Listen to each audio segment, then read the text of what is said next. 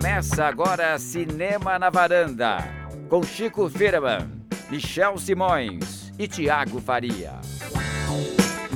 Varandeiros e varandeiros, começando na varanda, sou o Michel Simões, episódio de hoje, número 148.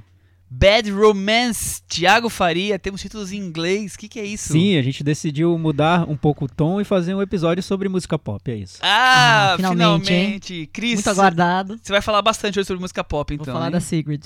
A gente decidiu mudar o tema porque hoje aqui na varanda a gente tá com uma ausência, né? É, Michel? como não tinha alguém, a gente, a, a gente achou que podia é, fazer à vontade o tema, né? Tema livre. Que beleza. Pior que é meio traição, né? Um- ele estaria aqui com certeza cantando esse título hoje. Provavelmente Chico Firman estaria aqui é, soltando seus pulmões ao cantar a música Lady Gaga, mas Infelizmente, ele é o nosso correspondente e enviado especial para o Festival de Cinema em Nova York, certo? Pois é, Cris. exatamente. Infelizmente pra gente, muito felizmente pra ele, porque ele tá adorando essa Exatamente. viagem. Ele Tá já viu uns 300 pago filmes em três dias. Tá muito melhor que a gente, tá, né? tá lá se divertindo. Ele trocou as fake news do WhatsApp por Festival de Cinema em Nova York. E acho que é uma troca justa, né? Pois é, mas ele não vai ficar fora desse episódio, ele vai participar sim, com áudios diretamente de Nova York, sobre o filme da semana, que é Nasce uma Estrela, com a Lady Gaga e o Bradley Cooper. Daí Então, o título. Daí o título do episódio. Também vai falar sobre o Festival de Nova York, os destaques e tudo mais. E é, isso, né? É exatamente. Já, já tem bastante assunto pro Chico Firman diretamente de Nova York. É, mas antes tem aquele momento, né, Cris? Aquele. Como é que ele chama? Cantinho do ouvinte. Eu pensei que a Cris ia cantar. Não, não Jamais rolou. Hoje não rolou ainda. Um dia, quem sabe. Então, Cantinho do Ouvinte, mandem os comentários para o nosso blog cinemanavaranda.com ou nas redes sociais também, Facebook, Twitter. A gente lê os comentários aqui e discute os temas que vocês sugerirem. Na semana passada, a gente falou sobre Nick Hornby, especificamente sobre o filme Juliette, Nua e Crua, adaptação mais recente de um livro dele. E a nossa musa da varanda, que é a Dani Varanda. Olha, Dani Varanda! Comentou lá no nosso blog cinemanavaranda.com, tudo muito metalinguístico hoje, né? em sintonia com o Nick Hornby. Totalmente. Nick Hornby aprovaria isso. Ele, ele- ele escreveria algum livro baseado nisso, né? Sim. Falou o seguinte: vi Juliette nua e crua com um sorrisinho no rosto, sem a menor expectativa. Foi ótimo nessa época tão conturbada. Me envolvi mais do que com o livro. E concordo plenamente que a música faz diferença nessas horas. Bonitinho quando tocou Country Disappeared no filme. E ainda que não seja uma Dry the Rain. A Dry the Rain tocou no Alta Fidelidade e a gente lembrou aqui no podcast. Então, olha que curioso. Para ela, o filme foi melhor que o livro porque as músicas do filme fizeram a diferença. Olha Que é só curioso, porque é. Pra mim, o, o efeito é justamente o contrário. Eu acho que quando eu leio o livro, eu fico com uma música na minha cabeça, ou as músicas que o livro citou, ou as que eu construí enquanto lia, e quando eu vejo a adaptação pro filme, essa magia acaba. Escolheram essas. É, pois é. Eu, eu fiquei um pouco decepcionado com a versão do, do personagem do Juliette Nui Crua no filme, porque me pareceu mais superficial do que o, o, o compositor que eu imaginei quando eu tava lendo o livro, né? Então, pra mim, essa foi uma das decepções. Mas, viu, pra, pra Dani Varanda foi o contrário. Ela gostou das músicas que estão no filme. Legal. Justíssimo. A gente vai falar mais sobre isso, sobre música e filme, quando a gente falar sobre Nasce uma Estrela, que é um fator fundamental Tem, tem muita importância, né? Pois é, lá no Facebook a gente teve um comentário muito perspicaz, eu diria. Perspicaz. Sim, do nosso leitor ouvinte, leitor ouvinte, ouvinte leitor, José Maria Vasconcelos, ele falou o seguinte: Michel Simões, tetracampeão da Cinemateca da Varanda. Michel ganhou de novo na Cinemateca, ele escolheu a Casa do Lago, a gente comentou na semana As, passada. pe- as pessoas votaram na Casa do Lago querendo fazer zoeira com a gente, achando que ia ser um, um episódio, sei lá, menor. E eu achei que a conversa foi super séria. Foi, Foi, foi bem super sóbria. E as pessoas não tiveram nem coragem de comentar É, ninguém sobre comentou. isso. Eles ach, acho que a gente convenceu. Ah, é, acharam As que ia ser deboche, a gente convenceu. Viu? Legal, que bom. Falou o seguinte: sabe quem mais é tetra, Michel? Quem? Quem? Conta pra mim. O Michel Teló, Ô, meu xará. seu xará no The Voice, The Voice Brasil. Tudo a ver os dois. Agora eu quero saber quem é o Lulu, Carlinhos Brown e a Ivete da Varanda. E logo depois o Chico Firman, que não está aqui, infelizmente, para participar dessa discussão, ele disse que ele é a Ivete. Ele é a Ivete. Ele é a Ivete. O Michel eu acho que não vai conseguir Eu não tenho identificar porque ele não ideia, assiste nunca ao- assisti o ao The programa. Voice eu só conheço Brasil. esses cantores porque não tem como não saber, mas eu É, nem sei. Não sei se a Cris tem alguma opinião sobre essa Puxa, polêmica. Não sei, hein? Eu sou Michel Teló, Cris. É, é, por, por associação, né? Vai ter que ficar sendo, né? Mas É. o, o Thiago acho que tem uma opinião Controverso. uma mais formatada sobre isso. É, eu acho que o Michel, na verdade, é o Lulu Santos. Olha, Lulu Porque o Lulu Santos é o cara que dá os, que faz os comentários mais ali, um pouquinho ácidos, é. Hum. Tá, tá sempre ali, pega no. no Pega mais pesado. pega um pouquinho mais pesado Entendi. ali com os, com os concorrentes. Nunca pensei que o Lulu Santos ia ser assim. O Chico, eu acho que é mesmo a Ivete, ele tá sempre cantando e cantando. É o nosso queridinho da varanda, não tem nem o que dizer. A Cris eu acho que seria o Michel Teló, porque no final sempre ganha as discussões. e eu seria o, o Carlinhos Brown, porque fico fazendo essas digressões que não levam a lugar nenhum. Então acho que é por aí. É, a minha opinião seria essa. Momento maravilhoso. Você já sabe, sabe que eu já fui confundido com o Michel Teló? Você já foi confundido? Já fui, Cris Ah, sabia que disso. curioso. Sim, no Mas- Chile. Eu, Foi? É, eu fui pra Santiago um Réveillon e começou a tocar um grupo de amigos, começou a tocar uma música do Michel Teló, acho que é a mais famosa dele. E as pessoas começaram a cantar, ah, Michel, tua música, tua música. As pessoas em volta ouviram e acharam que eu era o cantor Ah. e vieram tirar foto comigo. Mas Tive um momento, que cinco curioso, minutos né? de, de, de fama, sendo que a fama não era minha. Mas realmente tem, tem uma semelhança. Cara de um focinho do outro, né? Então tá, Michel, você é o Michel Teló e não se fala mais nisso. É Então. isso aí. É, só, só não precisei dar autógrafos, não chegou a tanto. Ninguém mais dá autógrafo, É. agora é a era do selfie. É, agora é outra coisa, né? É, aproveitando, é, falando em Cinemateca da Varanda, está disputadíssima a, a votação para Cinemateca da Varanda. Um voto separando três filmes. Eu acho que a gente devia prolongar mais uma semana a votação, até porque duvido que em outubro a gente vai conseguir falar do filme por conta do festival e, e filmes do Oscar que vão estrear. Eu acho que a gente vai acabar ficando para novembro. O que, que vocês acham? Sim, sim, vamos, Vamos, prolongar para ver se, se algum filme desponta realmente aí. É, ó, e dá mais tempo pro Carlos Lira fazer campanha, a campanha né? Pro 2001, que é o filme preferido dele. Boca de urna do, do Carlos Lira tá, tá ali trabalhando em equilíbrio com outros dois filmes. Então Pois vão é, lá no, no ele ficou Facebook. até ele ficou um pouco decepcionado porque a gente colocou A Noite dos Mortos Vivos, que é um filme que ele gosta muito também. Então até ele tá um pouco dividido, mas é um momento de divisão, né, de opiniões no Brasil, porque não seria na varanda. Exatamente, Exatamente. porque a varanda não estaria E saiba dividida. ele que a gente não combina quais são os filmes. Cada um traz na hora o filme e, e é isso. Então, às vezes acontece de estar mais equilibrado aí. Pois é, então vocês vão ter que escolher entre 2001 e, por exemplo, A Noite dos Mortos Vivos. É, eu E- acho uma escolha dificílima. É, e eles eu nem ali- saberia escolher. Eles estão junto com o. ET ali, os três estão, ó. E tem ET voto também. a voto ali. Vamos Nossa. aguardar semana que vem, Cris Lume. É isso aí. Então vamos partir para Nasce uma Estrela, Thiago Faria. Sim, vamos ao filme da semana, formando filas nos cinemas da cidade, sessões É uma lotadas. Não é? surpresa? Faz tempo que a gente não via o filme assim, pelo menos em São Paulo, assim, lotar, lotar mesmo as É, eu não- salas. eu não assim. sei em outros lugares, mas em São Paulo, os relatos, todos nós aqui passamos por sessões. A Cris não, Cris viu na cabine de imprensa, mas eu e o Thiago Que passamos por tava sessões bombada de monstrinhos, É, viu? e- Little Monsters. lotadas, né? Sim, eu, fui- eu vi numa sessão a uma da tarde e tava cheia.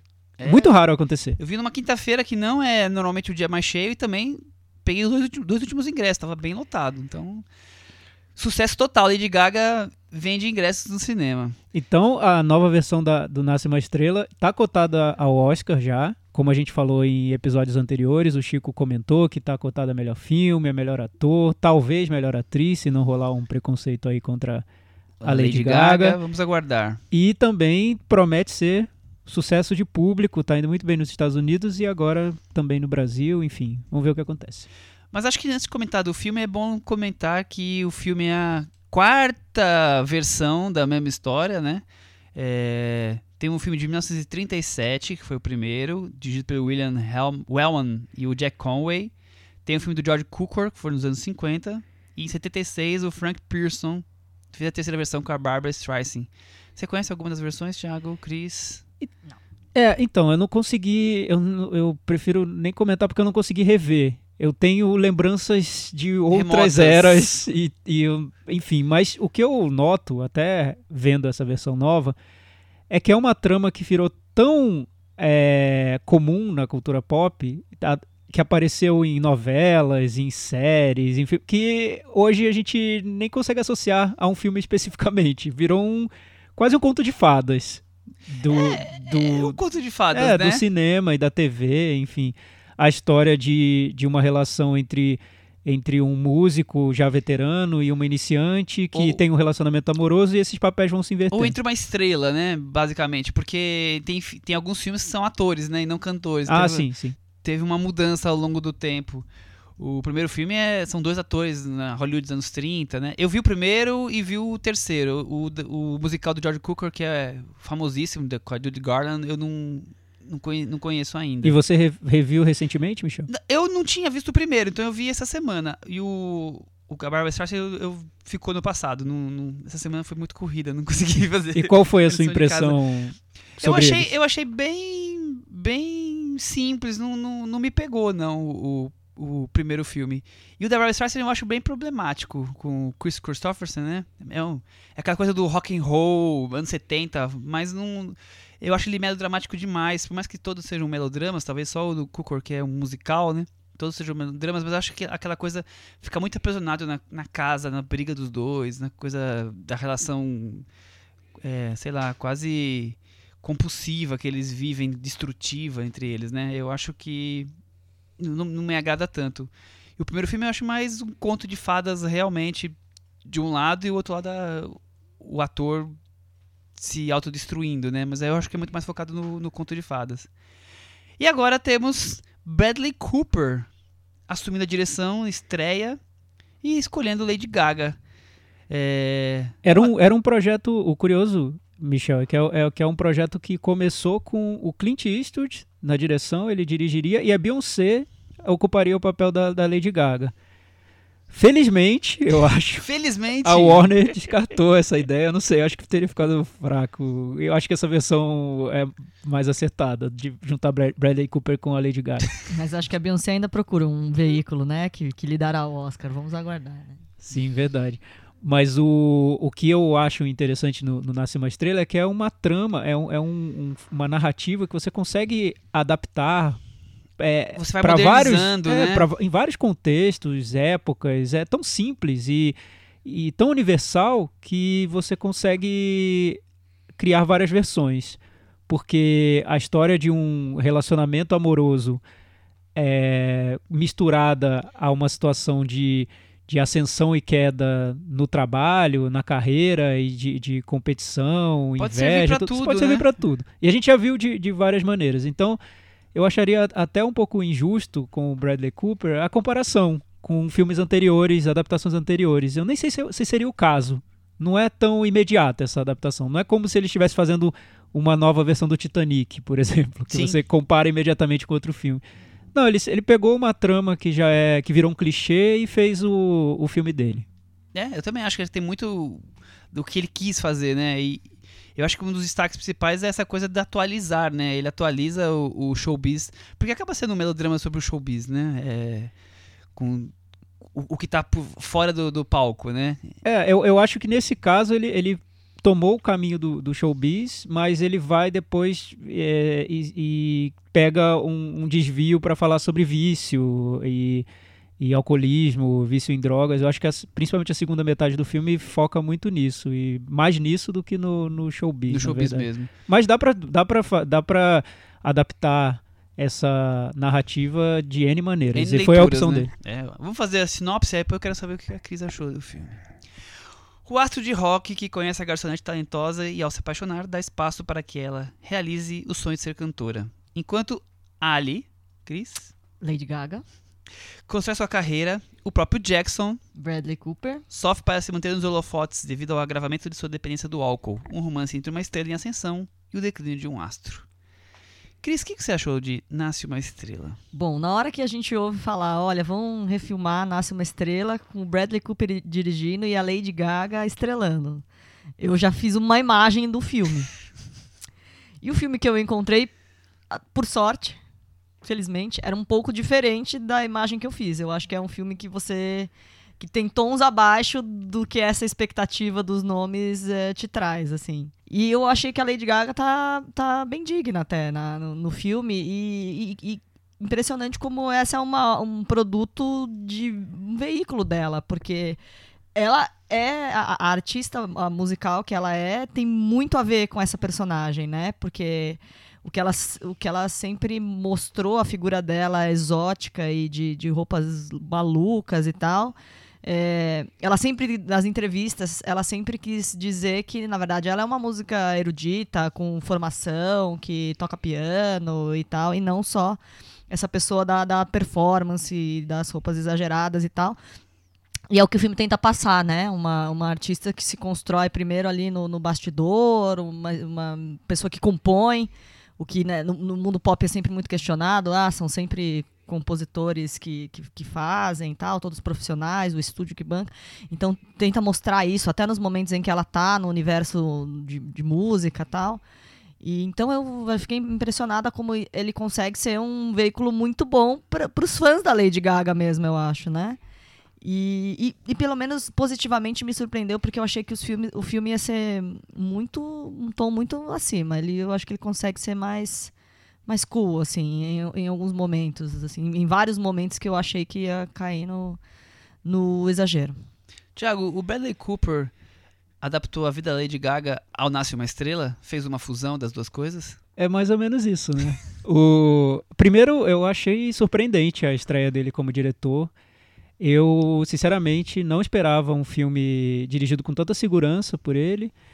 Um, é o primeiro é o primeiro me, é o primeiro filme dele como diretor mesmo. Ele não fez nenhum curta, não fez nenhum do comercial zero, de TV, é. não fez nenhum videoclipe. Na verdade, ele gravou o videoclipe do filme, o Shallow, né? A música que ele canta com a, com a Lady Gaga, a primeira música que eles cantam juntos.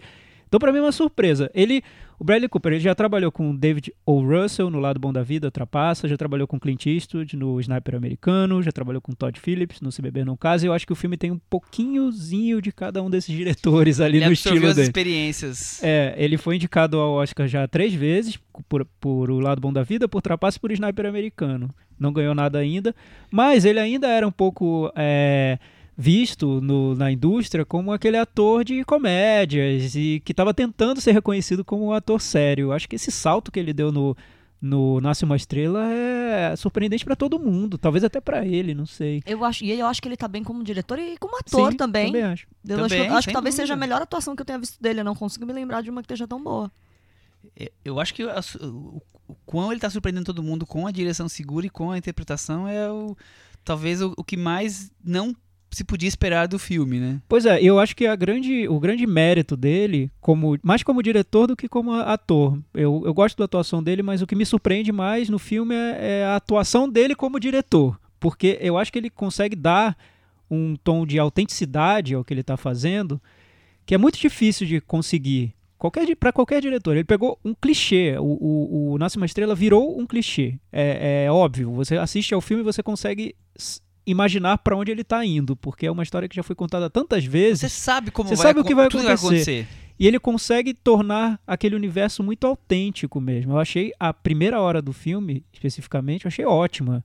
Como ele constrói aquele, aquelas relações, é, como ele torna a história de amor muito crível mesmo. Parece que ele, ele leva para o filme uma até uma certa ingenuidade na maneira de fazer, como se ninguém tivesse contado aquela história que todo mundo já contou, né, do, do roqueiro de sucesso, decadente, que se encanta por uma mulher que vem do nada e que, que é uma garçonete, mas que canta muito bem, e daquele encontro nasce uma história de amor. Ele filma aquilo de um jeito que é certeiro. É muito difícil filmar desse jeito. E, para mim, a opção acertada que ele toma é tornar aquela história muito compacta no tempo. Ele narra toda a primeira hora do filme se passa praticamente numa noite. É o encontro deles, eles primeiro se conhecem, vão para um bar, depois conversam no estacionamento, vira a, a noite, tem, tem o, um segundo encontro e eles cantam juntos no show. Essa primeira parte do filme, que dura mais ou menos horas, uma né? hora, é, é muito compacta e, e transmite esse, essa sensação de, de entusiasmo de um amor à primeira vista mesmo que tem no filme. Eu acho que isso ele faz muito bem. É muito difícil fazer.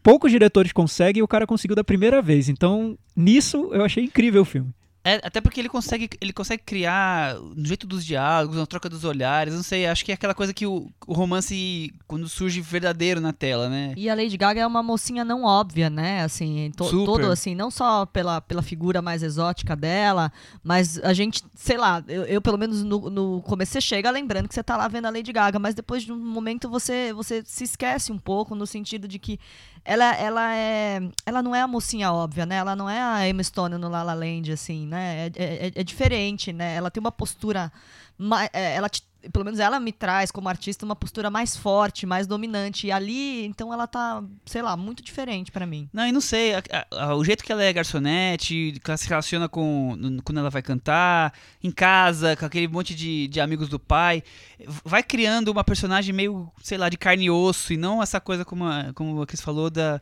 da menininha perfeitinha. Da que- típica americana, loirinha, fadas, que é, né? é, do conto de fadas, que seria uma escolha óbvia, vamos dizer assim. É um né? conto de fadas avessas pela Lady Gaga ser o que ela se vende e pelo que depois a parte dramática que tem da questão da- do declínio do outro personagem. É, então ela, é, ela, é ela, muitas avessas. ela, tá, ela provou que é uma boa atriz. Eu acho que é uma boa atuação que ela faz. Mas Mas é é aquela um- coisa, ela tá fazendo muito da vida dela, né? É, Talvez então, eu acho que, eu acho que é isso. um, eu acho que é um- uma vantagem pro filme, pro Bradley Cooper, o fato de que a Lady Gaga tenha toda essa, essa história que tá da- na personagem, que ela tenha também na, na carreira dela, na persona que ela construiu como artista pop. E isso agrega muito ao personagem, a- ao filme. É, é muito interessante você acompanhar a Lady Gaga meio que se expondo na personagem, né? Mas é, o, o que a Cris falou, eu concordo. É uma heroína com, com um, um viés mais humanizado. Ela, a primeira cena que, ela- que aparece, ela tá super irritada no banheiro e ela fala: Homens, odeio homens, sabe? Então já é um, já é um, um tom mais moderno para essa heroína. E depois ela vai se apresentar numa, num, num show de drag queens. E ela depois reclama que, que sempre criticam o nariz dela, falando que o nariz é muito grande. Essa piada do nariz volta no filme todo. Vira uma marca do filme. né? É, o, o, que, o que eu vejo é que muitas vezes o, o cinema americano, principalmente o cinema independente, ele tenta partir de um universo muito diferente, muito original, muito ligado a minorias e que o público não conhece, para construir uma narrativa. O que eu vejo no Bradley Cooper é que ele vê a força e a autenticidade no clichê. Eu acho que é um filme muito é, comum mesmo, muito já visto, um melodrama típico, e, mas que ele consegue trazer uma força uma vibração para esse gênero que poucos diretores conseguem. Acho que o mérito do filme é isso. acho que a diferença é, é você ter uma história clichê e como você conta essa história. Ele, o jeito que ele conta a história vai fugindo do óbvio. E por- pelo como ele usa a câmera, como ele usa as coisas, então tem aquela coisa de o, os dois estão conversando e a câmera, ou então mesmo cantando, a câmera tá ali num, flutuando entre o rosto e a nuca deles, trazendo uma, uma certa proximidade, como se você estivesse ali quase no cangote do, do casal ali. As imagens dos shows também não são, São a muito- captação mais óbvia, né? São muito do palco, mostra um pouco do público, mas sem ser aquela eh, grandiosidade, sei lá, fora do, fora do tom. Eu não sei, eu gosto Mas o, também da o captação foco é o shows. palco e eles, e É. não o público, né? E não o show especificamente, assim. é, o- a relação deles com o microfone quase ali, né? Quer dizer, ele, ele o Bradley Cooper vai num caminho que eu vejo como não óbvio, como es- escapando do, do normal, né? O jeito de filmar, as conversas, eu acho que é tudo um pouco diferente. O que já tava no trailer, eu quando tinha visto o trailer, já tinha falado, nossa, tô achando diferente. E quando eu vi o filme, não, realmente, é a confirmação do que eu tava esperando, assim, de, do algo que fuja completamente do óbvio. É, eu tenho várias ressalvas ao filme que eu vou falar daqui Vamos a pouco, mas eu, eu queria primeiro falar sobre o que eu acho muito bom nele. Até pra não deixar isso em segundo plano, porque eu acho é muito chato às vezes quando a gente se apega ao que a gente não gostou e Só despreza isso, o que é. é. bom. E eu acho que o, o Bradley Cooper consegue coisas que são muito raras e difíceis mesmo de se conseguir num filme, principalmente num filme de entretenimento como é o, o Nasce uma Estrela. É um filme de um grande estúdio, da Warner, uma aposta desse ano. Não é um filme indie, mas ele traz essa, essa carga de autenticidade que muitas vezes a gente vê mais nos filmes indie do que nos filmes de, de grandes estúdios. Acho que ele consegue também, nessa primeira parte do filme, pela maneira como ele constrói o universo musical do personagem principal, do personagem que ele interpreta. É muito autêntico porque ele se juntou, ele conseguiu é, fazer parcerias com músicos que são muito importantes nessa, nesse ramo do country, country rock, né, que é o estilo do, do personagem principal.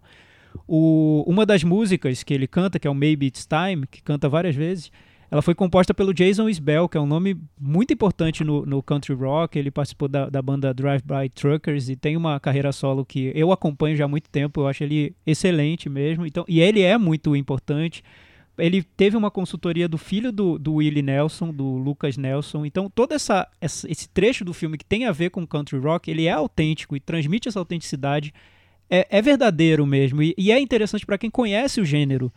Quem conhece o gênero não vai se sentir ofendido assistindo essa parte do filme. É, E aí eu acho que ele não consegue isso quando o filme faz a transição pro mundo pop. Porque aí, quando faz a transição pro mundo pop, o filme descamba num, quase numa paródia superficial do que seria o mundo pop. E nisso ele me decepciona muito, musicalmente. E me decepciona o fato de ter a Lady Gaga fazendo isso, porque ela é uma representante muito importante do mundo pop. Ela faz. É, ela foi um, um dos grandes nomes desse período do, de, dos anos 2000 para cá.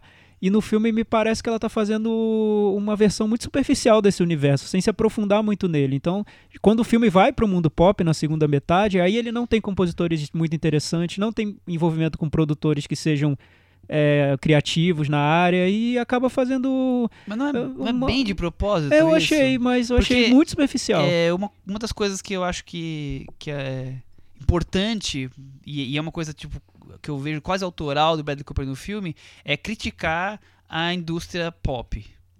É, ele tá querendo dizer que uma cantora com aquela voz que começou ali, surgiu no country rock, cantando o que gosta, e quando foi virar estrela, o estúdio deu um banho de loja, banho de loja não só com roupas, mas com tudo, pasteuri- pasteurizando ela para colocar dentro de um universo onde vende mais dinheiro. Então por isso que tudo é mais pobre, né? A criatividade é mais pobre, tem a coisa das dançarinas, quer dizer, é, querendo dizer que ela tá num universo que não é exatamente dela. E que pro filme isso acaba sendo muito importante, porque no filme, por exemplo, do anterior, que é do rock, a rivalidade entre o, entre o tipo, quase a inveja do, do cantor para com a, a Barbara Streisand era, era uma coisa forte, que causava choque entre eles. E nesse filme não tem isso, pelo contrário. Ele vai aceitando o quanto ela tá mudando, mas o filme sempre tem uma visão pejorativa disso, né? E, e, inclusive não. É o que você tá falando, não, não, não tem o mesmo investimento na- nas qualidades do pop do que tem no country rock por conta disso. Eu acho, eu acho que é uma escolha do filme, que pode ser má vista, normal, mas eu É, acho que, eu- eu eu acho que é acho- bem proproposital, é quase eu vi- maquiavélico. Eu vi, é verdade. Tanto que o personagem do produtor é um vilão, né? Totalmente. E, e ele- totalmente. Ele, às vezes parece um androide, né? O, o ator que interpreta parece um ser que veio de um Exterminador do Futuro que chegou pra acabar com a, com a carreira da, da Lady Gaga. Então, a, a minha decepção é porque, como a gente associa uma coisa com a outra, a personagem da Lady Gaga traz muito da, da carreira dela e da vida dela. É, para mim é, é- é chato ver como ela não conseguiu levar a profundidade do pop pro filme, porque isso teria dado uma complexidade pro, pro filme que ele não tem na segunda parte, eu acho. Na primeira eu acho que tem porque o Bradley Cooper, ele gosta desse universo, tá claro que ele gosta, ele conhece as pessoas certas, as pessoas certas dão uma densidade pro filme que o filme tem e aquilo emociona. Eu achei a cena do da, a primeira cena dos dois no palco cantando, pra mim é uma das cenas do ano. É, Aquilo é arrepiante É mesmo. Eu arrepiante. fiquei impressionado. A- casou tudo perfeitamente, a música tem um impacto, a cena é muito bem As filmada. reações dela. É, é tudo, é tudo tem, tem um, é um clímax antecipado do filme, né? Mas essa transformação da personagem numa estrela pop, a gente naturalmente vê um como um espelho da trajetória da Lady Gaga. E a trajetória da Lady Gaga foi muito mais complexa, porque ela soube dar uma densidade ao que ela fez no mundo pop. Ela tomou o controle da carreira dela de uma maneira que a personagem do filme não toma. E a gente fica se perguntando toda hora, pelo menos eu me perguntei, por que ela não tá tomando? Ela tá gostando disso que ela tá fazendo, do rumo da carreira? Ela foi por causa do dinheiro? Ela abandonou tudo que ela queria pra ser para cantar uma música sobre o bumbum dela? Enfim, o filme ele dá uma guinada tão superficial pro mundo pop que me deixa uma série de questionamentos sobre a própria personagem, entendeu? E, e o que você falou, Michel, eu acho bem interessante, porque eu acho muito mais curioso essa questão da rivalidade que se cria entre eles, porque são dois artistas da mesma área, são dois artistas da música. Enquanto um vai ficando decadente, a outra vai ficando popular. Esse ponto eu acho tão forte no filme, e eu acho que o filme ignora totalmente, porque ele quer falar sobre o vício do, do, do Sim, personagem. sem dúvida. É um caminho que o filme decide tomar, mas que me frustrou também. Outro ponto do filme que me frustrou. E eu acho que quando ele vai pro melodrama na de cabeça mesmo, na segunda parte, aí eu vejo a fragilidade do Bradley Cooper como diretor. Aí eu vi um diretor iniciante, porque se a primeira parte era muito compacta e ele conseguia fazer todas essas transições de um jeito muito tocante, muito verdadeiro, muito autêntico, na segunda parte, pra mim, tudo que era frágil ali na trama aparece e transborda, e aí eu não consigo comprar muitas das coisas. Principalmente no final do filme. Acho que o final do filme algo super truncado ali. eu não consegui a, comprar. A sequência final é assim, descamba pro que o filme não precisava fazer de jeito nenhum. Cris, e o que você achou disso tudo que a gente comentou agora? Eu queria trazer uma outra coisa que eu achei curiosa, que eu li essa semana, que o que a, a- o estúdio decidiu que o filme não vai concorrer, que ele gostaria que o filme não concorresse na categoria comédia musical. E que tava todo mundo achando que assim, Ouro, né? no, no Globo de Ouro, que é assim, golaço do Globo de Ouro é dar tudo pro Bradley Cooper e pra Lady Gaga e pro Nasce uma Estrela nessa categoria. E aí eles estão pedindo para que seja incluída na categoria de drama. É, e- mas por que, que seria isso? Um, acho que é uma grande confiança do, do, do estúdio mesmo, né? De achar que dá para dar um, um passo maior. Por outro lado, tem gente que acha que isso pode tirar o, o- um prêmio que era quase certeiro da, da Lady Gaga. Numa categoria de melhor atriz comédia musical, não teria como. É, parece que acho que a, a Hollywood Press Association tem direito de dizer se acha que é isso mesmo ou não e escolher. Não, é, né? Na Vai verdade, ser pra acho esse lado ou é pro pelo outro. Então ainda não ficou definido, mas assim, vê como a aposta é grande do, do estúdio. Parece que o, o Bohemian Rhapsody, do, o- a biografia do Fred Mercury do Queen, também estaria com vontade de ir pra categoria drama, o que eu acho ainda mais ousado, porque esse aí acho que realmente Não promete muita coisa, não né? promete muita coisa. Mas, Cris, o que, o que você acha? Porque quando eu, eu fiquei sabendo dessa polêmica também, depois que eu vi o filme, eu, Eu pensei, é fiquei- drama. É, não, eu- mas eu fiquei impressionada com. Eu a- também acho que é drama, é. Eu acho que assim, com a, com a confiança do estúdio e com a. eh, Talvez por causa dessa repercussão grande, vendo essas salas lotadas e tal. Eles estão achando que eles têm chance mesmo. Não ficar na categoria de, de comédia musical é, é você conseguir fugir, se não me engano, da, da favorita. Do, do- da Mary Poppins e do Podre de Rico. Mas mesmo assim, eu acho que eles facilmente teriam chance de, de ganhar de- desses e acho que na categoria de drama vão encontrar com pedreira maior. Mas acho que eles querem espelhar realmente o Que eles- filme co- Como contra um filme os- sério. Querem vender é, como um filme contra sério. os grandes concorrentes do ano pra provar que uma Estrela é um dos contenders do ano e É, vai, eu, vai eu, disputar é, o Oscar é, Exato, eu acho que eles vão querer colocar o Bradley Cooper pra disputar diretor, assim, É, de verdade, no Oscar. Estão apostando ele como ator, como diretor. Eu vejo dessa forma. Sim, sim, com certeza. Que é Eu- pra, pra brigar realmente, eu não é pra jogar um- a série B, digamos assim. Eu ouvindo um, um podcast da Variety recentemente, eles falam que hoje o Nasce uma Estrela é o favorito ao, ao Oscar, mas eles também veem isso como uma falta de concorrentes ao, ao, ao Nasce uma Estrela. Porque o Roma, que eu ainda acho que, que vai ganhar, eles estão vendo como um filme muito pequeno, muito de nicho e que tem essa carga ainda de ser uma produção da Netflix, que isso vai Vai, dificultar vai a vitória. pesar. O Primeiro Homem, que é o filme do Damien Chazelle, do La La Land, ele não teve toda essa repercussão positiva que estavam imaginando que teria. Ele deve concorrer, mas muita gente acha que não tem chance de ganhar.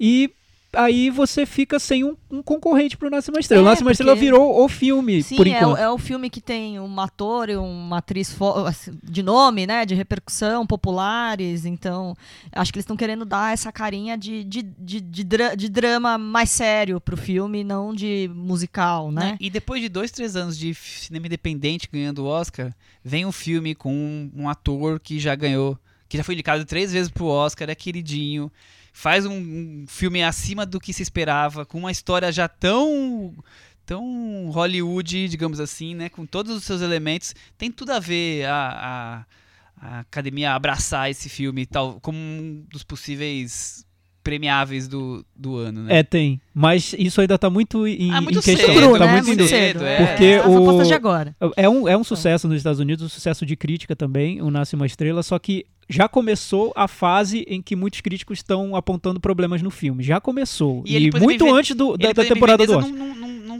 teve grandes destaques. Ele competiu em Veneza e passou. É. E, e nos Estados Unidos já tem, os críticos já começam a apontar pontos negativos no filme. É- Por exemplo, saiu um, um artigo da Vice, a- o site Vice, dizendo por que o Nasce uma Estrela é um filme muito ruim. Então já tem gente criticando muito o filme. E o ponto fraco mesmo é a segunda parte do filme. É, é- é Ninguém onde- critica a primeira parte. A primeira parte é uma unanimidade, mas a segunda parte está sendo muito Tem criticada. gente que acha que o filme tá. O segunda parte tá demais pro Bradley Cooper, que é o diretor, e que ele focou demais. Ele, digamos assim, como o filme é Nasce uma Estrela, deveria ser o foco na É, atriz. Ela, ela fica Continua superficial. sendo, mas ele, ele acaba assumindo muita protagonismo no na segunda parte.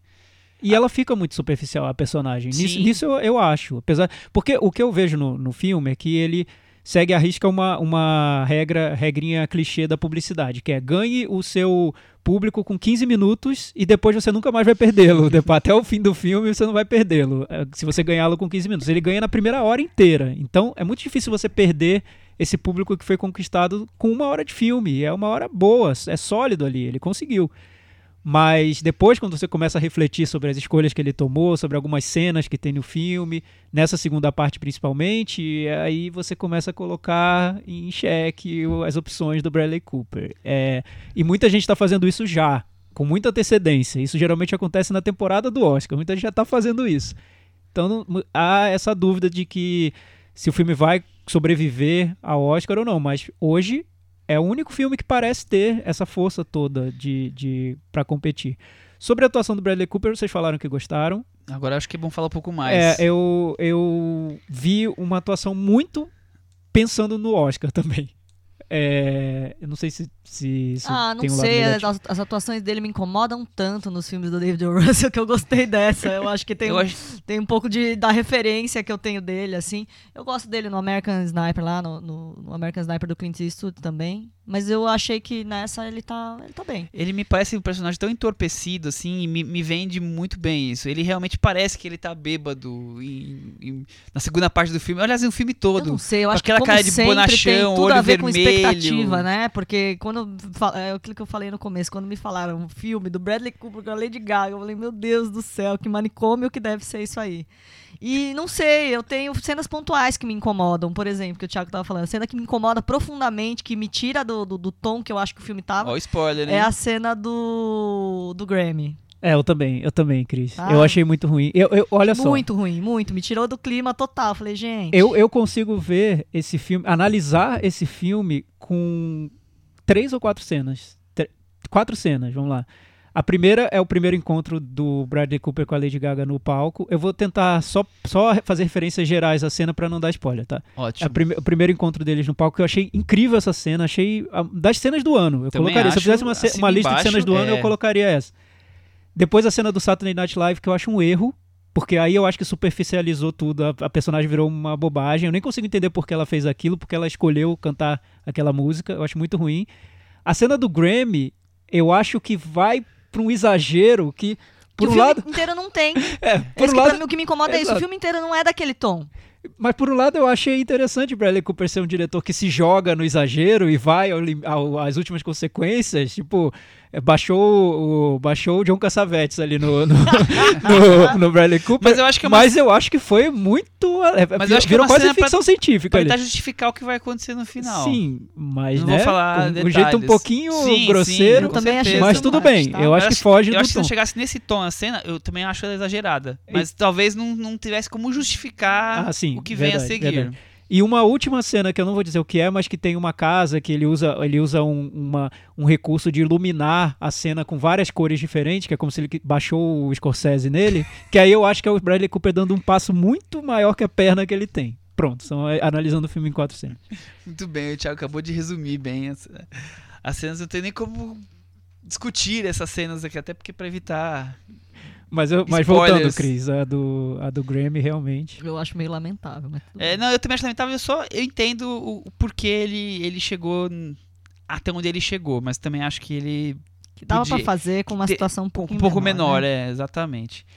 É, e o que você acharam dos coadjuvantes? Acho que tem uns destaques ali. Eu gosto do a relação da- do pai com a filha e com o e com o Bradley Cooper, eu acho que tem uma cena ou outra interessante. Agora a relação dos irmãos é muito é muito forte, né?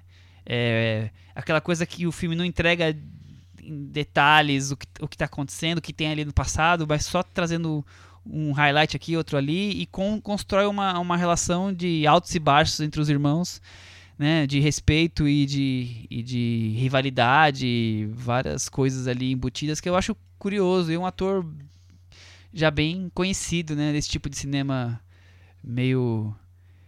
Meio. não vou dizer que. sei lá, meio.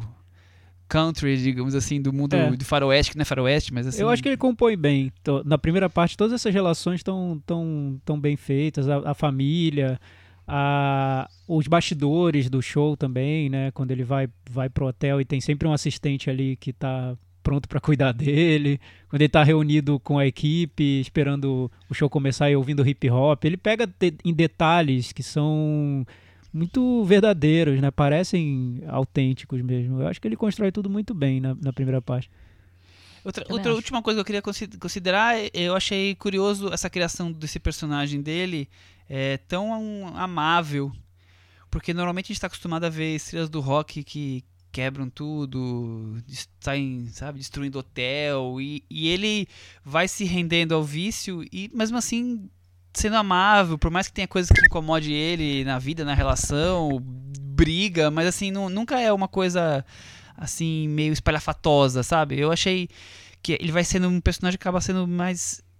Os sentimentos vão ficando mais introvertidos, vão ficando mais dentro dele e, e talvez representados dentro do- dos consumos de álcool e, e- e drogas. Eu achei curioso essa construção diferente do, do padrão também. Sim, Ah, eu acho que deu, deu para ver que o Bradley Cooper comprou muito o personagem. Ele foi muito fundo ali no, do- no personagem. Ele deve ter se identificado muito. Ele também tem uma história de, de, de vício em, em bebida, né? O próprio Bradley Cooper. Então, você nota uma verdade ali.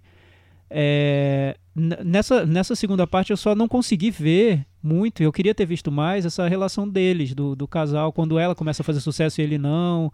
O filme vai passando muito É, rapidamente ele de um ponto para escapa outro. um pouco ali, também acho. É, e aí eu acho que daria uma, uma densidade maior ao que tem. É, é para mim foi, foi, foi um pouco decepcionante, porque eu acho que ele acerta tanto no início que primeira quando, parte é um. quando termina aquela cena do- dos dois juntos, eu falei, gente, o cara fez um filmaço, né? não, não consigo acreditar no que eu tô vamos, né? É, porque. E pro público, eu vejo, vi a reação do público no cinema, as pessoas eh, queriam aplaudir o filme e já estavam totalmente entregues ao que tá, tá na tela. Muito, muito bonito Não, eu, eu, eu acho é, o primeiro, o, o primeiro, a primeira música, o encontro no supermercado e o encontro dele com um amigo negro.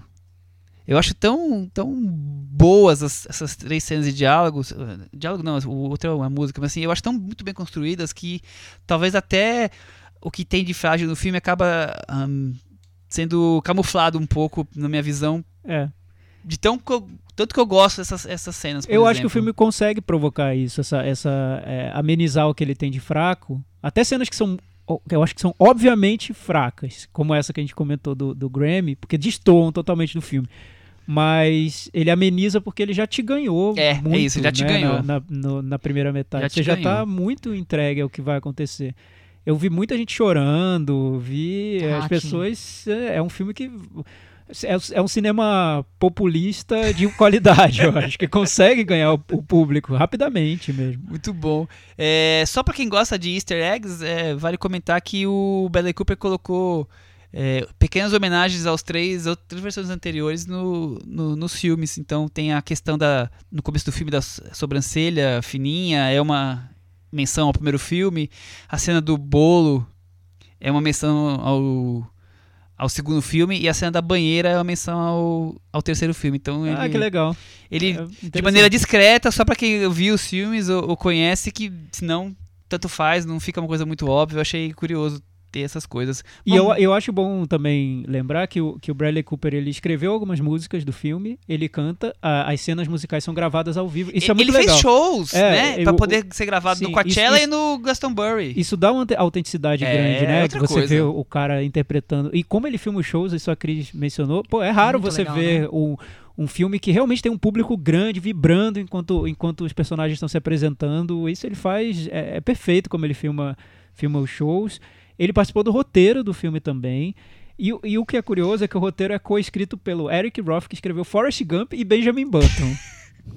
e, e pelo Will Ferren, que fez Um Homem de Sorte. Então são, são roteiristas aí que. é, acho que ele. ele Tem a misturas, Warner, né? acho que a Warner buscou roteiristas com essa, com, com essa facilidade de lidar com melodrama, É. com histórias um pouco mais. personagens que têm esse arco mais dramático, talvez. Não, Porque o roteirista do Forrest Gump é curioso, ele tá aqui de volta. é, é bem curioso mesmo. Vamos pro Meta Varanda? Vamos chamar o Chico antes do, Metavaranda? Bem Ah, sim, lembrado. a gente eu quer saber o que o Chico- Só de Chico Firman. E, e eu, e eu vi o, o comentário que ele deixou no, no Letterboxd, que ele compara um filme com outro, as, as versões, e ele diz que todas têm esse problema da segunda parte não ser tão boa. É, vamos ouvir o Chico. Chico, o que, que você achou de Nasce uma Estrela?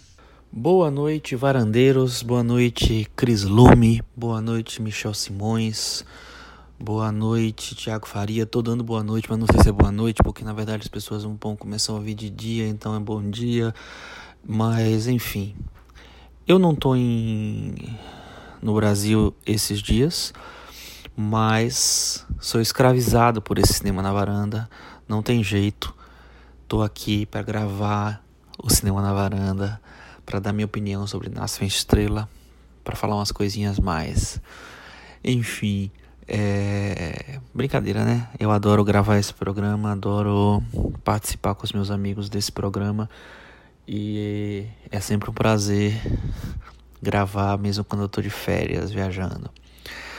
Então, é... Nasce uma Estrela, vamos lá.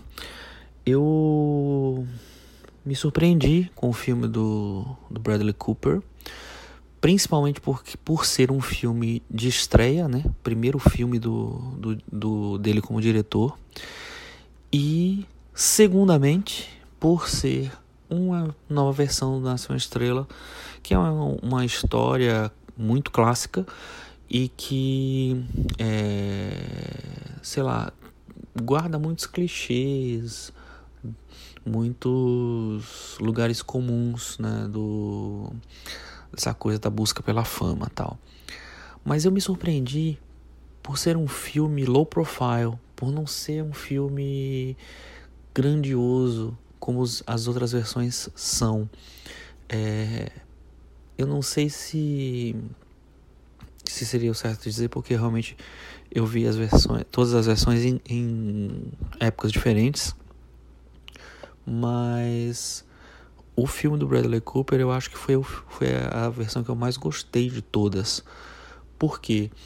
Porque eu acho que ele faz de uma maneira muito simples, muito pé no chão, é, e ao mesmo tempo ele não abre mão de falar, de tentar falar sobre essa coisa do sonho americano, de fracasso, de sucesso, essa obsessão que o americano tem por fracasso e sucesso. Eu acho que ele faz isso muito bem. É, ele consegue, principalmente na primeira hora do filme, é, dar uma, uma entrar muito nessa nessa vibe que existe muito nos Estados Unidos, né, de de sei lá procurar o sucesso, procurar a, a fama, o auge. É, eu acho que isso ele, ele consegue contextualizar muito bem. É, depois eu acho que o filme fica um pouco mais genérico. Não sei se genérico é a palavra, porque eu acho que ele continua bom, mas eu acho que ele fica um pouco menos interessante. Porque no começo ele é realmente um filme adorável, um filme que você se envolve, um filme que você se interessa pelos personagens. Apesar de ser tudo muito simples, né? Como eu falei antes. É, e nessa segunda parte não, acho que já como tem a, a, a questão da decadência ali envolvida, eu acho que tem uma. sei lá, perde um pouco o impacto. É, mas eu acho que ele faz essa conversão de uma maneira bem, bem legal, interessante também. É, para mim, apesar da Lady Gaga ser o grande foco de, né, de sempre, por ser Lady Gaga e por Nação Estrela ser tradicionalmente um filme sobre é, é, a mulher, né? Janet Gaynor, depois a Judy Garland, depois a Barbara Streisand. É, eu acho que esse filme ele vira o jogo muito bem, porque assim, o Bradley Cooper ele, ele se arrisca, né? Ele pega a Lady Gaga, que é tipo assim, uma das cantoras mais famosas e mais, hum, sei lá, importantes do momento. E aí ele traz a Lady Gaga pro filme, que traz coisas dela, né? Porque você vê, por exemplo, aquela boate gay no começo, imagino que tenha sido uma coisa dela. É, a música pop, muito pop, depois de algum tempo. É, imagino que também tem um pouco de ser coisa dela. Tudo estou especulando, tá? Mas. É, mas ao mesmo tempo ele faz um, um, um filme sobre um, um, um, sei lá, uma estrela do folk é, confusa, em transição, buscando um sentido na vida. Ele interpreta o papel e eu acho que ele interpreta muito bem. Eu acho que ele é, está excelente como ator, nunca esteve tão bem como ator. Eu acho ele um bom ator, um ator correto, ele tem coisas boas. É... Mas para mim, nunca vi ele tão bem no filme. Achei que eu, ele foi incrível no filme, foi incrível. E, e a Lady Gaga eu acho legal, acho boa uh, essa conversão para atriz, né, que ela faz. Mas para mim não é não é ela que brilha. Inclusive eu acho que o próprio roteiro ele privilegia o personagem do Bradley Cooper. É, enfim, e aí você vê que também tem uma certa generosidade da Lady Gaga, que é a estrela do momento, de deixar que o outro brilhe. É, eu gosto muito da trilha sonora, principalmente das canções, canções mais folk, das canções que Bradley Cooper canta, é, às vezes com a Lady Gaga, às vezes sozinho. É, não sou muito fã de quando a Lady Gaga entra nas canções. É, acho que ela leva para um lado um pouco mais plastificado das coisas. E as músicas que são muito boas assim eu acho muito boas as músicas. Elas quando elas funcionam muito com o Bradley Cooper pra, e depois eu acho que elas diminuem um pouco com a, a Lady Gaga. Mas enfim é um filme que eu acho que ele é, me, me superou muito as minhas expectativas. Eu achei que ele dirige muito bem que ele sai do foco muitas vezes mas para dar mais contexto à, à situação, eu acho que ele consegue administrar muito bem as coisas. É, gostei realmente do filme, achei um filme bom. E tem boas chances pro Oscar, viu? É, vamos ver o que vai acontecer, porque dos três filmes que estão sendo mais cotados pro Oscar, que são ele, O Primeiro Homem, que eu também vi esses dias, mas depois a gente fala sobre ele, é, e o Roma, que é um filme teoricamente um filme mais gostado, vamos dizer assim, pela crítica, mas é um filme do Netflix em preto e branco e numa língua estrangeira, né, que é falado em espanhol. Eu tô achando que Lady Gaga, que Lady Gaga é ótima, que o Nasce Estrela pode ganhar o Oscar de melhor filme, viu? Acho que tem umas, no mínimo, umas 10 indicações ali certeiras. Vamos ver como é que se comporta. Minha meta varanda, meu meta varanda para ele é 7.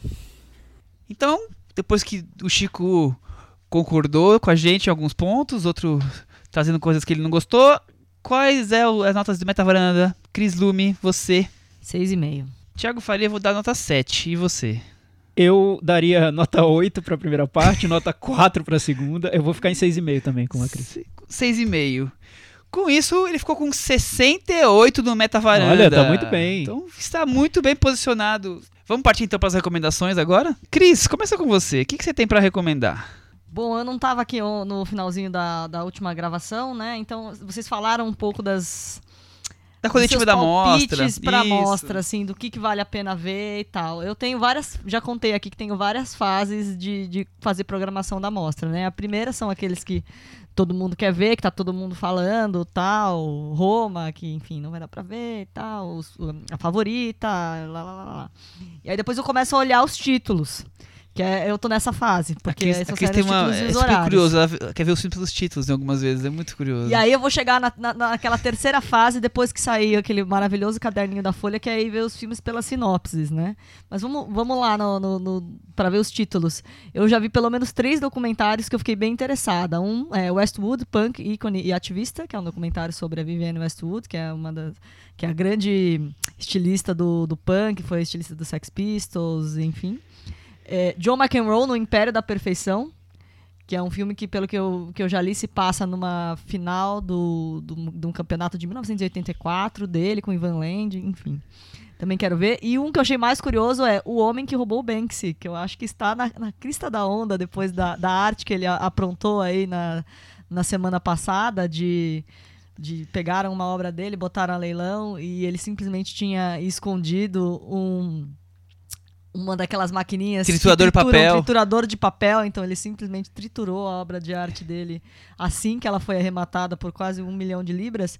E esse documentário fala sobre uma uma obra de arte que ele fez lá, né, um grafite que ele fez no Oriente Médio e que foi roubado, que é uma das coisas que mais acontece com as obras do Banks, é as pessoas arrancarem muro de pub para levar, botarem debaixo do braço e tentarem remeter a leilão e tal. E esse documentário, pelo que eu vi, é sobre isso. Então eu já fiquei curiosa para ver esses três filmes e vamos ver o que mais vai surgindo aí de oportunidade. Michel, Muito lembrando que a mostra começa nessa semana. Quinta-feira, quinta-feira, dia 18 de outubro. Quinta-feira agora fica duas semanas. é, Vai até dia rolando aqui em 31, São se eu não me engano, além da É, repescagem. Pois é, vai até o fim de semana das eleições, aí, Isso. segundo turno. Vai para além, da, além das eleições, né? Na semana passada a gente já recomendou vários filmes, o Chico falou, eu, eu falei so- sobre o do Coreeda, que eu gostei muito, que a gente já viu. E o Michel já tem a listinha dele, da programação. Eu já tenho a minha programação já Se vocês pronta. quiserem saber, mandem e-mails pro Michel, que que absurdo. ele envia pra vocês, aí vocês podem encontrar o Michel na mostra. Ah, e fora os documentários, tem o a famigerada exibição em 4K do Central do Brasil, com todo o elenco, Fernando Montenegro, Walter Salles, que é no dia 30 de outubro. que Cris Lume estará lá, com certeza absoluta. É, eu vi uma cabine esses dias da mostra, que é um filme curioso, vai ser lançado pela Califórnia, chama Culpa. Eu acho que muita gente vai gostar, porque é um filme sobre um, um policial que está numa central de essas de emergência, você liga 190 e fala com alguém, e o filme todo é focado nele, enquanto está correndo um sequestro, que ele atende o telefone e ele se envolve tentando ajudar a desvendar. Então o tempo inteiro é ele no telefone ouvindo os sons da- do policial, a sirene, a mulher que está sendo sequestrada e toda a história. Então é um suspense criado dentro da. Só ele e a câmera ali e a, sala onde ele está. Com sons e vozes só. Nunca o filme sai da, daquela sala. Então é um filme dinamarquês, é um filme curioso que vai, vai atrair mais o público que gosta de filmes mais mais de ação, com reviravolta e tudo mais. Mas é um filme que, que é interessante. É, Fora isso, acho que agora é de, de trazer o Chico com as recomendações dele, porque ele tá lá no Nova York Film Festival e tá vendo um monte de filme do Oscar, um monte de filme do- da Mostra, um monte de filme dos principais festivais e pode falar, adiantar pra gente muitas dicas. Né, Chico? Pois é, é isso. Eu aqui em Nova York eu tô aproveitando é, e vendo alguns filmes que estão que passaram no, no New York Film Festival, que acabou nesse domingo, e alguns filmes que estão passando no circuito e que eu queria ver, que vão estar no Brasil um pouco mais pra frente, ou que não tem programação inclusive de, estrear no Brasil. E alguns são cotados para o Oscar. Então eu ten- tentei ver o, máximo que eu podia mesmo. Adoro fazer isso. Adoro quando eu tô viajando ir no cinema e ver, ver filmes. Enfim, adoro conhecer cinemas novos e tal. É, cheguei aqui em Nova York. é, não tinha comprado a, passagem pensando nisso. Mas quando eu fui ver, checar as datas, o New York Film Festival estava acontecendo aqui é, durante né, os dias que eu, em que eu estava aqui, ele já tinha começado, mas durante bastante tempo ele estava acontecendo. Eu cheguei a comprar alguns, alguns ingressos enquanto eu estava no Brasil ainda. E quando eu cheguei aqui, eu entrei mais numas, numas standby lines, né, que eles falam, que são umas filas que você tenta comprar um ingresso na hora e terminei conseguindo assistir várias sessões. Várias, assim, algumas, né? É, assisti um filme que vai passar na mostra, então serve também de indicação para mostra, que chama Grass, do Hong Sang-soo, nosso querido coreano, cineasta favorito, um dos do Tiago Faria. É, e eu achei um filme muito, muito bom. Eu gosto do, bastante do Hong Sang-soo. É, ele fa faz filmes muito parecidos. O Michel diria que ele faz o mesmo filme várias vezes. É, e eu acho que nesse filme, nesse filme novo, no Grass, ele volta né, a- ao mesmo universo, que é o universo da, dos relacionamentos humanos, das relações de amor, das relações de amizade e tal. E também a, essa brincadeira que ele tem em se retratar o tempo inteiro. Ele, inclusive, está como ator no filme. É, e o, o Hong Sang-soo, ne, mas nesse filme, para mim, o diferencial é que ele leva ao- a cabo a metalinguagem. Ele fala, não fala apenas de um cineasta. ele fala de um cineasta criando e se envolvendo, se conhecendo, uma pessoa que está escrevendo o roteiro e convivendo com os personagens que ele está criando, né? Ela no caso. E quem faz aqui me ri maravilhosamente. É, então Grass é um filme muito legal. Passou no New York Festival, vai passar na mostra. É, são dois filmes do, do Hong Sang-soo na mostra. Os dois passaram aqui também, inclusive. O outro é o Hotel by the River. Eu não lembro se eles traduziram o título pra, em português. É, acho que vale muito a pena ver os dois, mas principalmente o Grass, porque esse eu vi e eu recomendo. Outro filme que eu vi aqui é um filme. Esse não vai passar em canto nenhum porque ele é muito antigo e foi uma cópia restaurada. É, é um filme que se chama Os Quatro Cavaleiros do Apocalipse. É, é um filme mudo dos anos 20, 1921, de um diretor chamado Rex Ingram. E que não é um diretor tão celebrado assim, apesar de ter feito esse filme, foi um grande sucesso na época. Foi, um, acho que se não me engano, foi a maior bilheteria da, da história na época. É, e o filme, até, até pouco tempo atrás, ele estava nos no top 100 ou 200, não lembro direito, do Box Office Mojo, contando todos os filmes é, dos Estados Unidos, né? Bilheterias americanas. E ele é um filme inc incrível. Ele é baseado num livro é, de um argentino. É, e ele começa na Argentina com a família né, de fazendeiros e tal. Que depois de um tempo, depois que morre o patriarca, eles emigram para Europa. E eles são formados, né, na verdade, assim, é, o cara é argentino, mas o, as filhas dele casaram com, casaram com um com, uma, com um francês e um outro com um alemão. E eles chegam no início do século de volta para a Europa, século passado, e eles vivem o temor, né, o terror da, da Primeira Guerra Mundial. E é muito interessante porque em determinado momento o filme que é um drama histórico, uma, uma, uma é, um filme de guerra, né? um filme de, de muito factual, muito muito uh, sei lá baseado em fatos reais, vamos dizer assim ele vira uma coisa meio metafísica, porque tem um personagem que lê aquilo como a chegada das, da, dos quatro cavaleiros do Apocalipse, né? Da, a fome, a, a guerra, a ganância e tal. E o filme vira muito sobre isso. Ele fica, faz, fica fazendo essa ponte entre o, entre o factual da guerra e essa coisa mais metafísica de fim do mundo, de fim dos tempos é, bastante assim com efeitos especiais muito bonitos. O filme é muito bom, é muito bem dirigido, é um grande épico. Tem o Rudolfo Valentino, Rodolfo Valentino, né, no Brasil. É, é bem impressionante. Mas o que me chamou mais a atenção é que essa história do. Sabe, essa coisa antibélica que o filme vende me, me lembrou muito do Brasil atual. É, eu comparei muito com a situação agora de sabe, família contra família, de, porque lá as famílias se dividem por causa da guerra, mas se dividem de acordo com as etnias, né, com os países.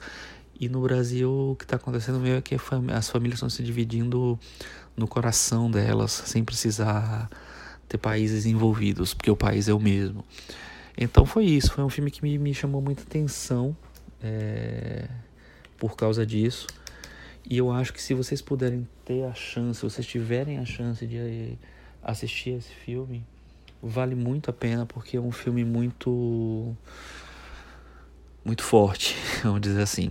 Eu assisti outro filme que vai passar na, na mostra também, que é Imagem em Palavra, que é o filme novo do Jean-Luc Godard, que parece muito com os filmes que ele tem feito nos últimos tempos, né? Que tem muito, quase nada de narrativa ficcional e muito mais um estudo visual de, de como estão os tempos agora.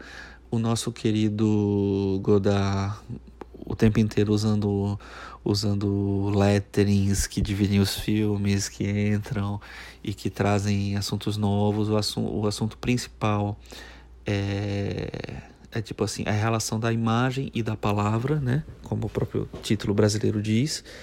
É, e o, ele usa muito filme, né? Muito cinema ao longo do, do filme todo. No final, o filme foca mais numa questão um pouco mais árabe, é, fica falando um pouco mais de, de, de, questões ligadas ao mundo árabe. E aí me desprendeu um pouco, mas até então é um filme bem interessante, foi muito aplaudido no, filme, no, no festival também.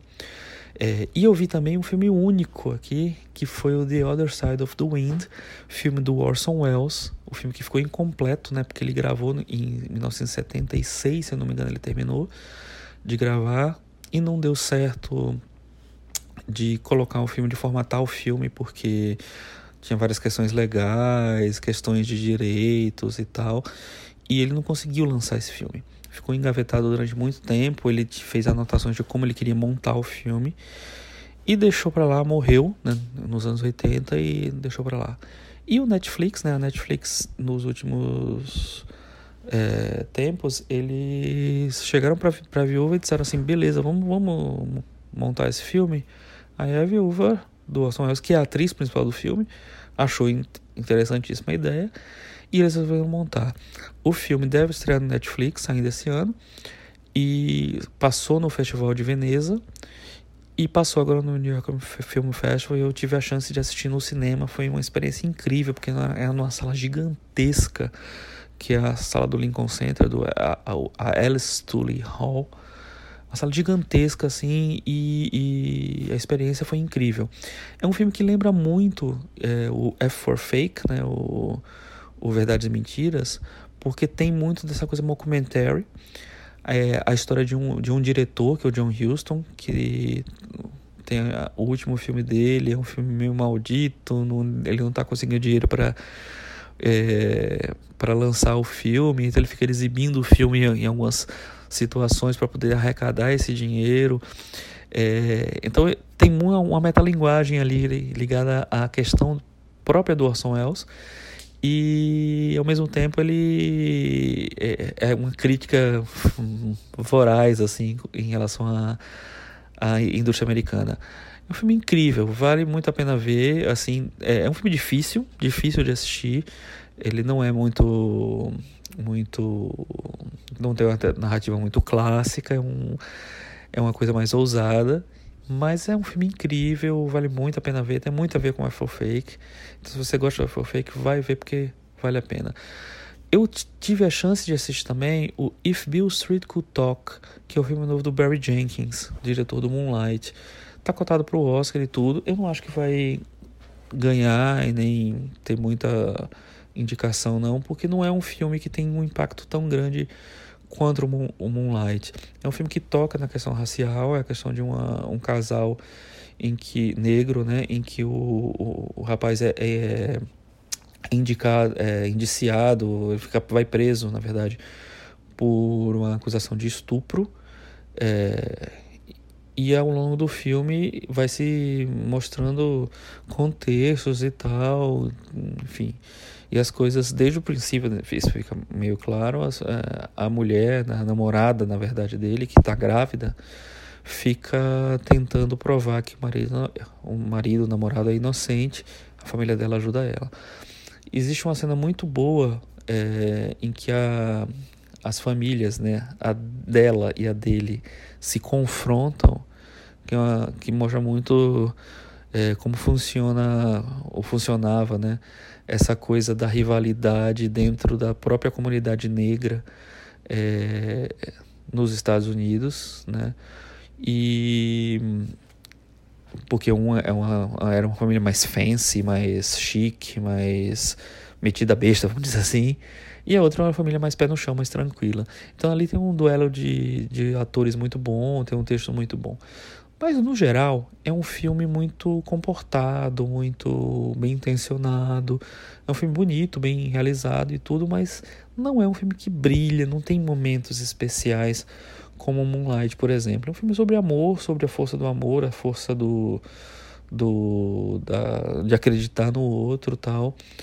Mas ele não tem tanto um interesse tão absurdo assim quanto o Moonlight tem, tem mais, assim, mostra mais um pouco. E eu vi, por fim, o At Eternity's Gate, que é o filme novo do Julian Schnabel, o diretor do Basquiat, do Escafandre Borboleta. É uma biografia do Van Gogh. Me surpreendeu muito, porque eu já vi vários, vários filmes baseados no Van Gogh, né? Tem filme do Van Gogh do Maurice Pialat, do Vincent Minelli, do Robert Altman. É, tem até Kurosawa, né? Os Sonhos, um, um, dos episódios é baseado no Van Gogh.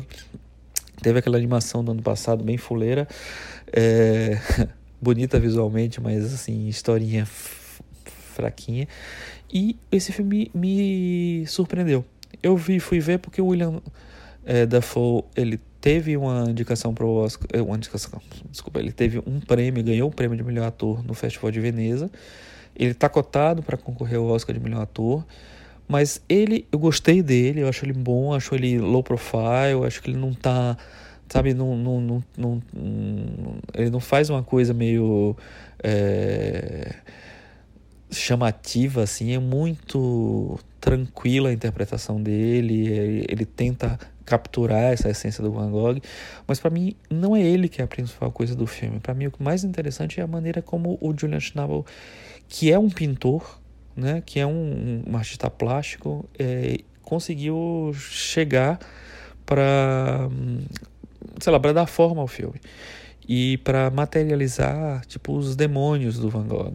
Então ele faz, ele ele, trans, ele faz uma fotografia, né, ele comanda uma fotografia incrivelmente linda, com muitos filtros. O filme tem muitos amarelos, muitos azuis, muitos verdes, é, que dialogam, né, de certa forma, com o, o, as pinturas do Van Gogh. E, é, e, e, o filme é muito embaçado, tem muita câmera tremida, tem muita. É, sei lá, tem muito movimento que também mostra a inconstância, a loucura que se passava na cabeça daquela aquela cabecinha do Van Gogh. Então é um filme muito, para mim foi muito especial ver, eu gostei muito, achei muito bonito. Tem uma cena mais perto do final, não vou dar muito spoiler não, mas é, uma, é um diálogo entre o Van Gogh e o irmão dele, o Theo Van Gogh, é, que ele é, é, filmado de uma maneira tão incrível, sabe? Que ela, ela materializa a, a confusão na cabeça do Van Gogh de uma maneira que eu achei muito bonita de, de, de, ser feita. Então é um filme bem legal. Eu não sei quando ele, ele vai passar no Brasil, ele não tem previsão por enquanto, né?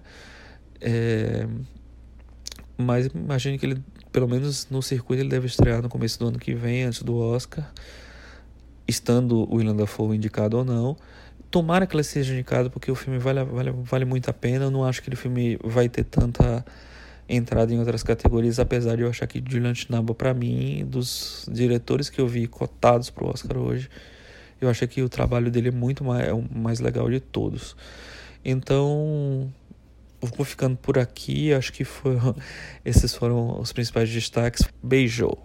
Bom, então ficou muita dica aí, né? Muito filme que a gente já estava querendo ver, agora com mais vontade ainda. Eu ainda tenho mais dois filmes para trazer de recomendação. Um filme pequeno que estreou agora recentemente, chama-se Dijon África. É tipo um docudrama, um road movie sobre um personagem um português, um personagem português que é filho de, de pais de Cabo Verde e ele está numa fase da vida é, que ele está querendo buscar as origens. Então ele faz o, o inverso, ele sai do, do, da país, do país principal para país colônia em busca de suas origens, encontrar, tentar encontrar histórias do pai, do avô, quem ele é realmente. Ele é um personagem dessas coisas de globalização, ele é português, mas os documentos dele não estão 100% ok, porque os imigrantes, os, os, filhos, os pais eram imigrantes, então tem toda essa coisa de estar voltando às origens, por mais que ele tenha uma vida lá, com profissão, com namorada, do país que ele nasceu, e ele vai buscar de onde que ele veio, tentar se, se entender, é uma viagem de autodescobrimento, então eu acho um filme curioso, mas um filme pequeno, um público muito longe do público de Nasce Uma Estrela, digamos assim. E acho que é um filme que eu nem gostei tanto, mas vale a pena, porque é um dos grandes filmes de, que estrearam essa semana, é o 22 de julho, do Paul Greengrass, que da Netflix, caiu essa semana, passou no Festival de Veneza, é sobre o, os ataques em Oslo, daquele atirador que saiu metralhando, digamos assim, jovens num camping de como é que eu vou dizer? Um acampamento para jovens. E ele primeiro ele fez um ataque a bombas em Oslo e depois foi lá atacar.